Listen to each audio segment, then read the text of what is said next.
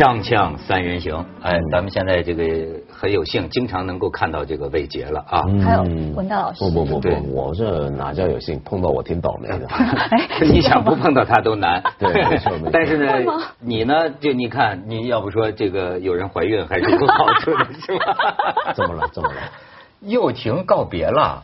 哦，是吗？你不要这样子，这样子，这样子，我们的粉丝都会一直来问说，哦，你占了他的位置。我想说，没有，我们就只不过是一个多排了一个班过来坐一下而已。哦，真的吗？我我就故意。挑动你们台湾主播，我听说你们，不要这样子我们感情听说都很好的我我什么感情好？我 原来在台湾净听见那个说台湾的新闻主播，嗯嗯，竞争是多么的激勾心烈斗角。我在台湾，你们台湾记这是女主播，我是在男主播行列，我 OK，我不在那个就是说你怀个孕呐、嗯来个大姨，哎，来大姨妈不过分大姨妈应该不会被发现吧 对，怀个孕舞的，你只要一离开，说我们台湾这个都竞争多激烈，嗯只要有个替班替你报几天新闻，观众认可他了，你就别回来了，是吧我们现？在也是，我们任何一个节目都都是这样啊，在凤凰也是啊，你不知道吗？一怀孕就再不是不是不回来了，。就不无论是说你怀怀不怀不怀孕，就说有些新闻是，比如说你，我觉得在这一行有一句就是说，如果这个位置你从来没有坐过，你都不会再坐过，但你只要坐过一次之后，你永远都有机会坐上那个位置。我觉得是举例在任何的一档节目当中，就是不不只是说在在就是只能说明我们凤凰的慈悲和这个主主播数量太跟以少前了。跟跟以前还是挺不一样，是不是？今天，因为以前的凤凰是所有人的专职化或者明星化，比如说《锵锵三人行》就知道文涛，哦比如说鲁豫有约，那就是鲁豫，你不能鲁豫有约，有一天忽然来了个文涛，那你会觉得怪怪的，对不哎，对？鲁豫帮我主持过《锵锵》啊，对啊，但是那问题是偶一为之，大家觉得挺热闹，没有人会觉得那是应该的。鲁豫穿我那个背心儿，哦还穿你的马甲 他们说像清朝的将军，像个大铠甲。好嗨哦哎，所以呢，这个就是要珍惜啊。我好珍惜哦！我现在 都会很好好的摸摸这个桌子，跟摸摸你家有杯子。没有，就是呃两个台湾美眉，真是给咱们节目这个声色不少。嗯因为我们得跟这个内地的节目有所区别。嗯我发现呢，你看这个两岸三地这个特色，嗯是咱们特别独特的，嗯对不对？嗯当然了，这个事情呢，要怎么绕回来？我啊 我想知道现在要怎么绕回来这哎里。，我绕回来，我就说你们那个，我们那个大陆的那个电信诈骗问题，你知道吗？就是你们我代表台湾台湾同胞向各位致歉，我们那也不知道为什么诈骗犯这么多都是从台湾来的。对嘛？但是当然现在呢，也发现不全是你们台湾的，而且现在有了新的问题，问到就是我说毛主席说帝国主义都是纸老虎，嗯我现在越来越体会到这个话呀，毛毛主席看问题是是一针见血的，好好好真怎么样的，就是说我我伟去了井冈山回来是不一样，完全不一样我伟大中国人民，你发现他一个特点没有？嗯就是说正经事儿咱们都 都不行，赶不上他们那个对吧国际的那些个，对吧？但是你要咱们做点那种山寨的呀，或者是那种那个呃法律之外的，嗯，哎呦，咱们那个发明力、创造力。甚至是就是那种专精专业的这还有个想象力，比如说想象力像以前的假鸡蛋，对，哎，假鸡蛋真的对绝超他国际水平。对就是很多事儿我觉得特奇怪。你比如说，哎，他造一个 iPhone，那我们有本事也造一 iPhone 啊。嗯但是咱们的本事好像不在这儿。嗯咱们的本事让你吃惊。我前一阵儿就刚刚看了那个谁呀、那个棱镜，嗯就是那个那个谁呀、Snowden 的那个斯诺斯诺登那个嗯那个纪录片。哎呀，我就叹为观止，我就说美国的这个情报系统，嗯。已经到了殖民全世界的程度，嗯。就是上十亿个什么什么数据，嗯。就是甚至斯诺登讲的时候，就是让人愕然心惊啊，嗯。就是说。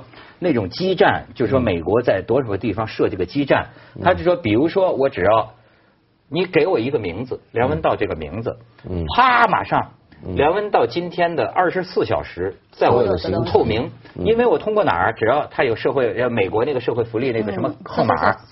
然后呢，你马上他数据之间现在连接了。嗯。我也就知道你信用有几张信用卡，嗯。你信用卡先后在哪儿刷卡，嗯。甚至你买公共汽车票，哎嗯，就啪啪啪，你这一天都可以推算出来。嗯。如果把这个层级再放大一层，嗯。就是说今天跟文道打过电话的人，嗯咵，这就多了一个几何倍数嗯。就是说这样放大，好像是三个层级还是四个层级，你知道吗？从你这一个人出来的，就可以得到上百万人，就联系到因为六度联系嘛很容易。什么叫六？度联系？六我跟你六连续之间在六，条线之内就可以连到有一个关系。比如说你跟奥巴马之间其实只隔了六个人的关系。你比如说，比如说我跟谁很熟啊？你要我帮你找谁？其实我们每个人都说我帮你找奥巴马，没问题，包在我身上，一定找得到。为什么？因为我们任何人跟任何人之间大概只差六个人的距离。所以你回想一下，可能是这样，那我要跟中南海里的领导呢？应该也是可以的。那至少有可能还蛮短的二，至至少有二十个我军我军官兵在门口挡挡着呢。我们是联系上，联不是系上说真正不是说真的接触到啊，是，我就说，我感到这个技术发展的如此之可怕，更让我觉得这老美啊太厉害了。就是说，你知道吗？这将来把咱们都控制了，对吧？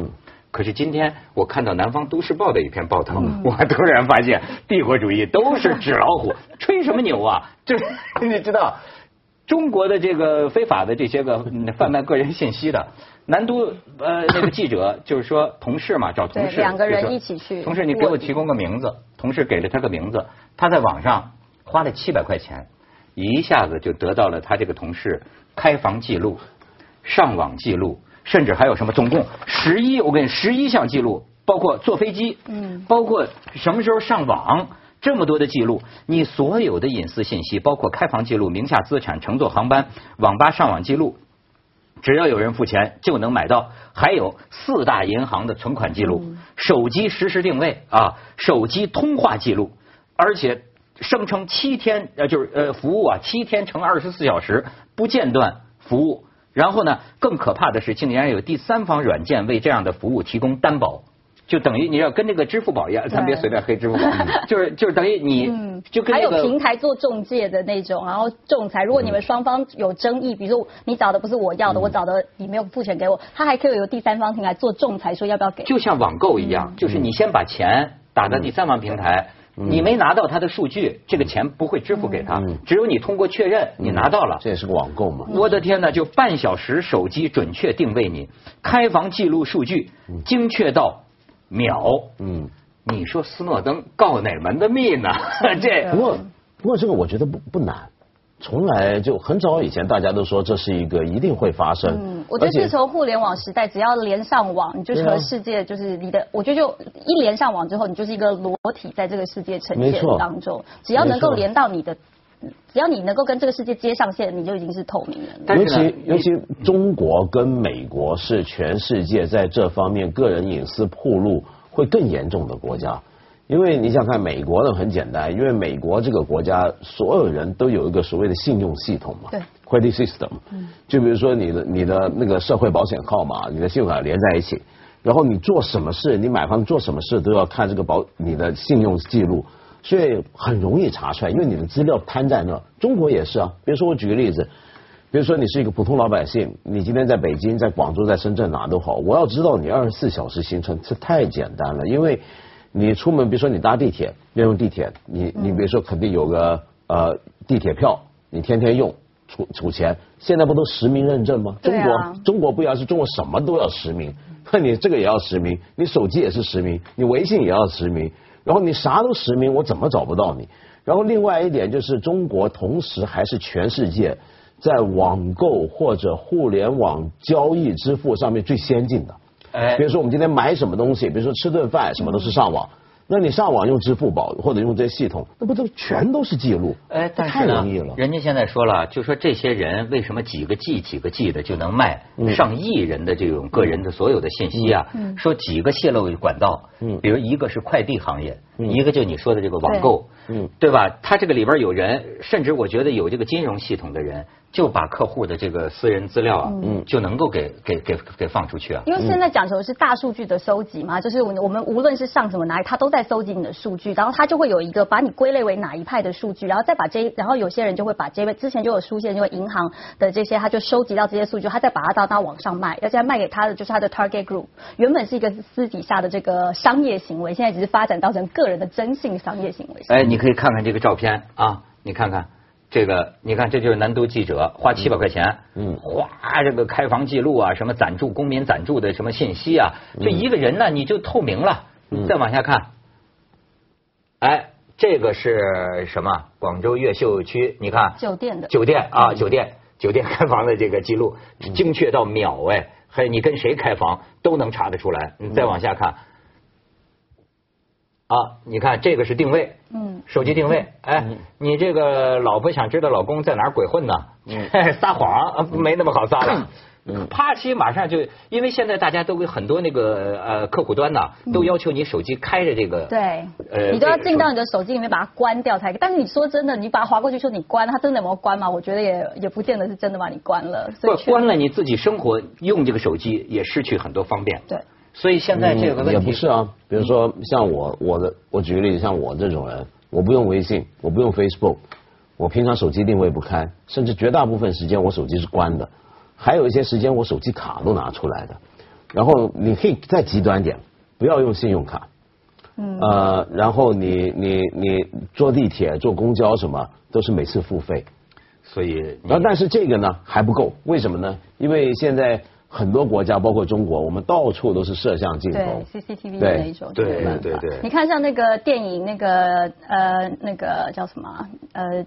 呃，Jason Bourne，嗯他的他也没有，他有所有的假护照，他全部都取消。可是只要透过脸部辨识系统，你还是就算不是手机，这些影像也可以把你抓到啊。嗯哎，这个就叫这个天眼的这个这个这个系统了。过去人家说，哎，有这个系统，你已经是这个在王府井珠宝店他妈偷条项链儿，跑不去跑不去四站地，对吧？但是呢，就是等于外边的已经裸露了。嗯但是现在这个互联网上，把你里里子的各种各样的信息，甚至哎，我觉得也有一个挺损的，医疗记录都有的买。嗯，当然。你你你你在哪儿？你的你这一生的医疗记录在网上都有。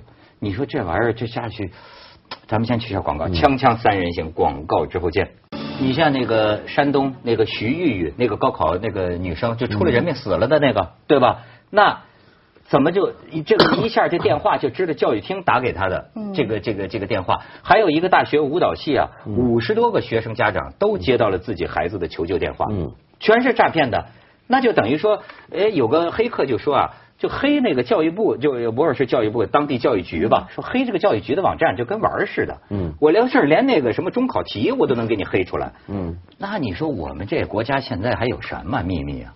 没有，我想是过去呢，我们会觉得，如果是国家拥有这些情报，比如说摄像镜头、天眼什么，你会觉得，哎呀，我不成为国家的敌人，不就没事儿了吗？对但问题是，现在这些太多商业性的这种系统的存在，你比如说，就算卫星，我们知道，你像高德地图、谷歌这些，都是商业性的，对不对？它一样其实可以反向过来作为一个监视系统的存在。那我，但我觉得最担心的是什么？最担心的是我们传统上很容易有一种想法，就你刚刚讲的那个很好，说我们很多资料被暴露，然后会产生很多诈骗、被人威胁的机会。现在最危险的是有一种观念，这个观念就是你如果没做什么亏心事，我怕什么让人知道我上一秒钟在哪里？就很多人开始有这个想法。那那那甚慢慢的甚至不觉得隐私的暴露是个问题。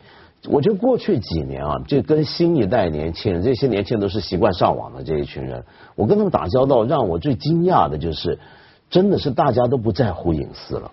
是吗？嗯，我觉得他们并不在乎。比如说，他们登记个什么东西，他们是很随便的把隐私交出去，他们不会像我这种老一辈人会小心。我现在为什么要让人知道我干什么？我不太喜欢这些事儿，但他们觉得是无所谓。最明显可见的是什么呢？比如说跟一些年轻人工作开会，他们常常会拿手机拍照，整个过程要录音要拍。那你拍你要录音，你我我后来问你这是为什么？没有没有，跟名人一起或者怎么样，我拍个照。我说那你为什么不先问呢？哦啊是吗？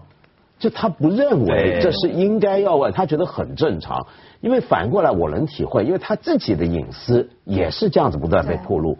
他那么习惯被人拍照，他小时候出生光着屁股的时候，他妈妈就把他的相片上网看看我这儿子。嗯，你想想看，你如果今你活在这个年代，窦文涛，你等于你你三四个月，你你扎着尿布那个照片，现在就在网上。那当然了，我觉得你那条铁律对他们也是存在的，就是说肯定有他们觉得见不得人的事儿，对，他们也会。呃我我觉得不一定了，我觉得现在没有见不得人的事儿我觉得会整个官员因为没有分因为没有没有了没有了那，就就是说，因为你如果整个社会大家慢慢都习惯，我的隐私反正是会暴露的，我也没有隐私可言，我也不在乎跟男朋友人家隐上床，私。你跟男朋友上床的视频，你不你你你，所以我我觉得为什？么呢？这个将来会冲击到整个道德的，就因为我们传统社会的道德跟隐私是有关系的。但是慢慢的，当如果大家都觉得，比如说我举个例子，就我常以前也常讲，以前出去，你比如说像美国选总统大选，呃，克林顿那个年代就常被人攻击一个东西，就是克林顿，你年轻抽过大麻，对逃过兵役，怎么样？然后但那些事儿呢，你还不叫做证据确凿，或者嘛是有同学说什么？但是你想想看，三十年后、四十年后，美国再选总统。你所有同学都会，他的 Facebook 上面都留存着你小学三年级那年你作弊。对，那么你按照今天的标准，你竞争对手，原来你小学的时候常常考试作弊，你这种人信得过吗？但是问题是，每个人小时候都干过坏事儿，而所有这些坏事儿都是公开的，都是留记录的，所以你将来你再也不能攻击你的对手，你小时候作弊不可信，因为你也作弊，你也不可信，于是变成怎么样？变成就是作弊不是问题了。就我们小时候骗人，这不是一个对总统来讲是个障碍。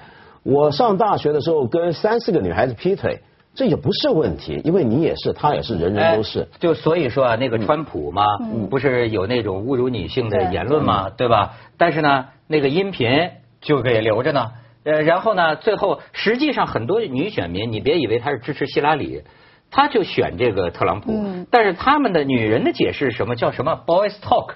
Locker locker rooms talk，啊就就是说男孩子们在更衣室更衣室的那个，哦，这就是男孩子更衣室的这个对话。闲谈。所以，所以他变，他实际对这个事儿接受宽的。没错，我所以我觉得将来慢慢的，我们对于什么叫丑闻那个概念会转变，就越来越多的丑闻会不被认为是丑闻。那我们从此得自由了。那很自由，你比如说想干什么干什么想干什么干什么，人家曝光了，嗯那怎么样？你不是吗？他也是，你上网查查看，伟杰也是，他们都都都很坏。而且因为讯息更新的太快了，我觉得就像前几呃，就是最近的那个呃体育明星出轨门好了，以前这个出轨门呢，干嘛上不说谁啊？啊 不要对联名可以点联名性的，他为国争光啊。然后就你看之前的，比如说刚刚开始的出轨门出现的时候的时候，哇，大家讨论度很高，很久很长。你看他这次出轨门是在两天吧？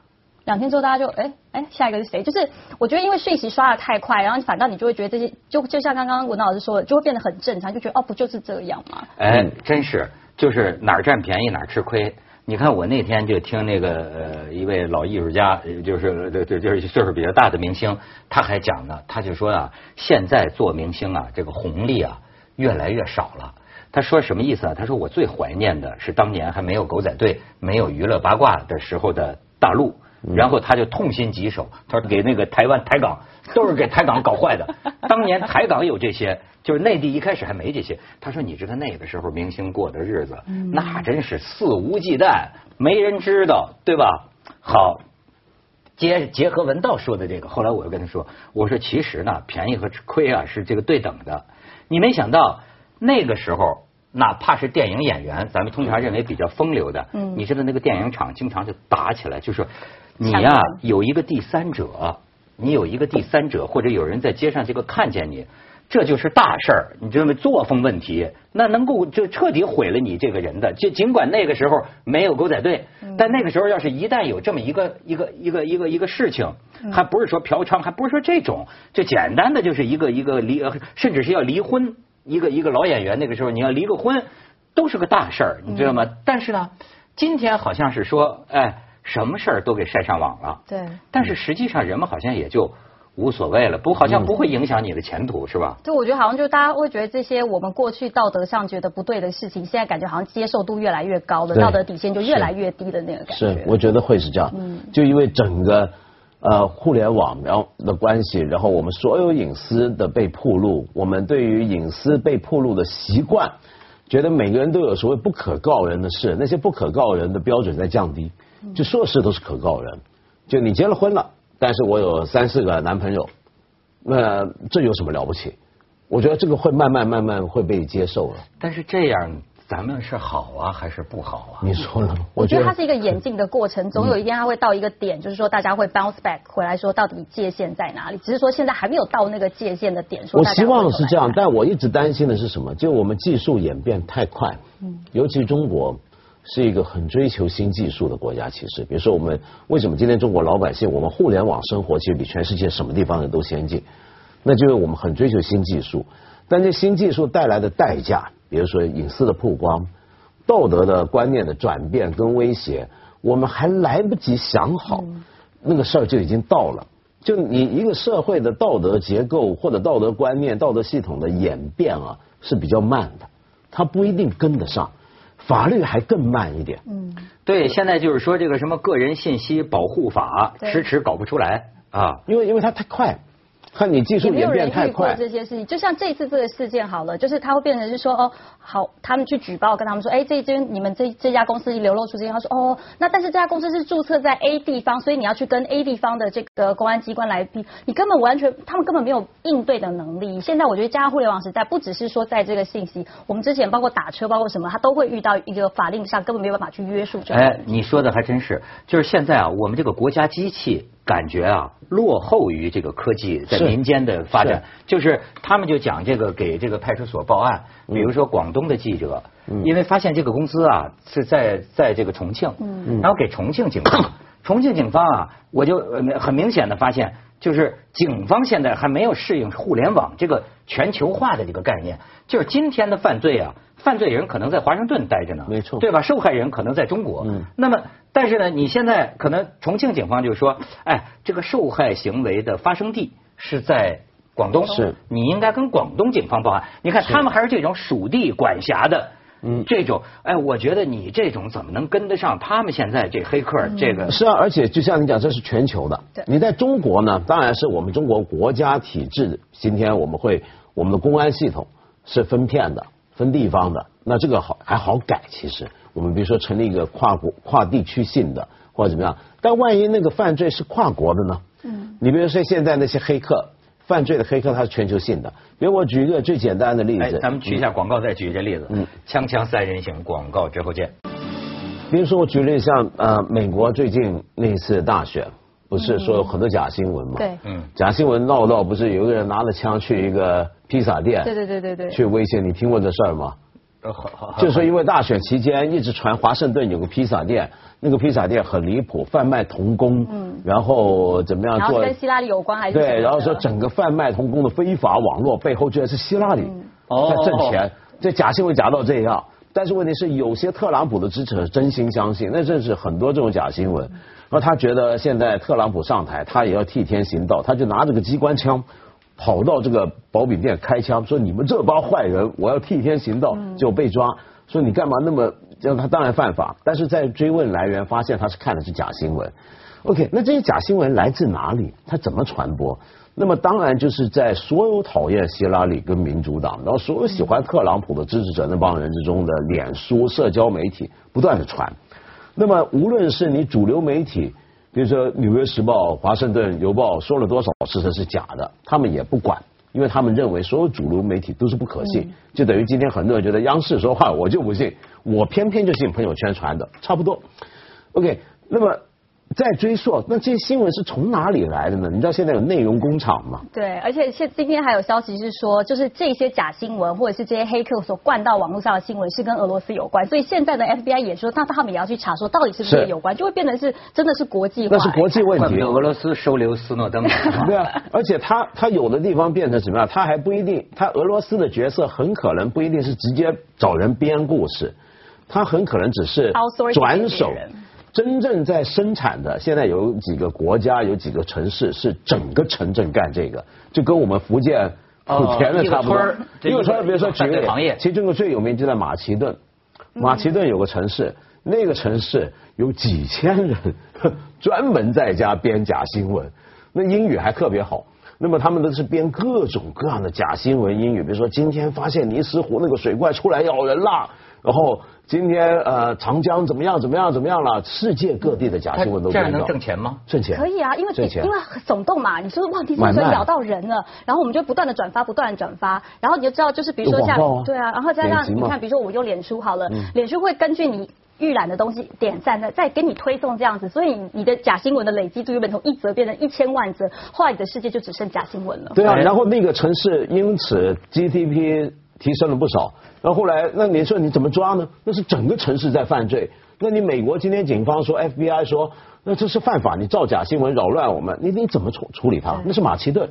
然后当地那个市长都出来说话，说这是我不觉得我们有什么错，这是提振我们城市的经济跟形象的很好的一个途径。我们要促进发展。这怎么搞？天哪！我当年还给这个凤凰老板上交过一份节目策划案，你知道吗？我是策划一个节目，就叫《谣言》，结果他没理我。结果。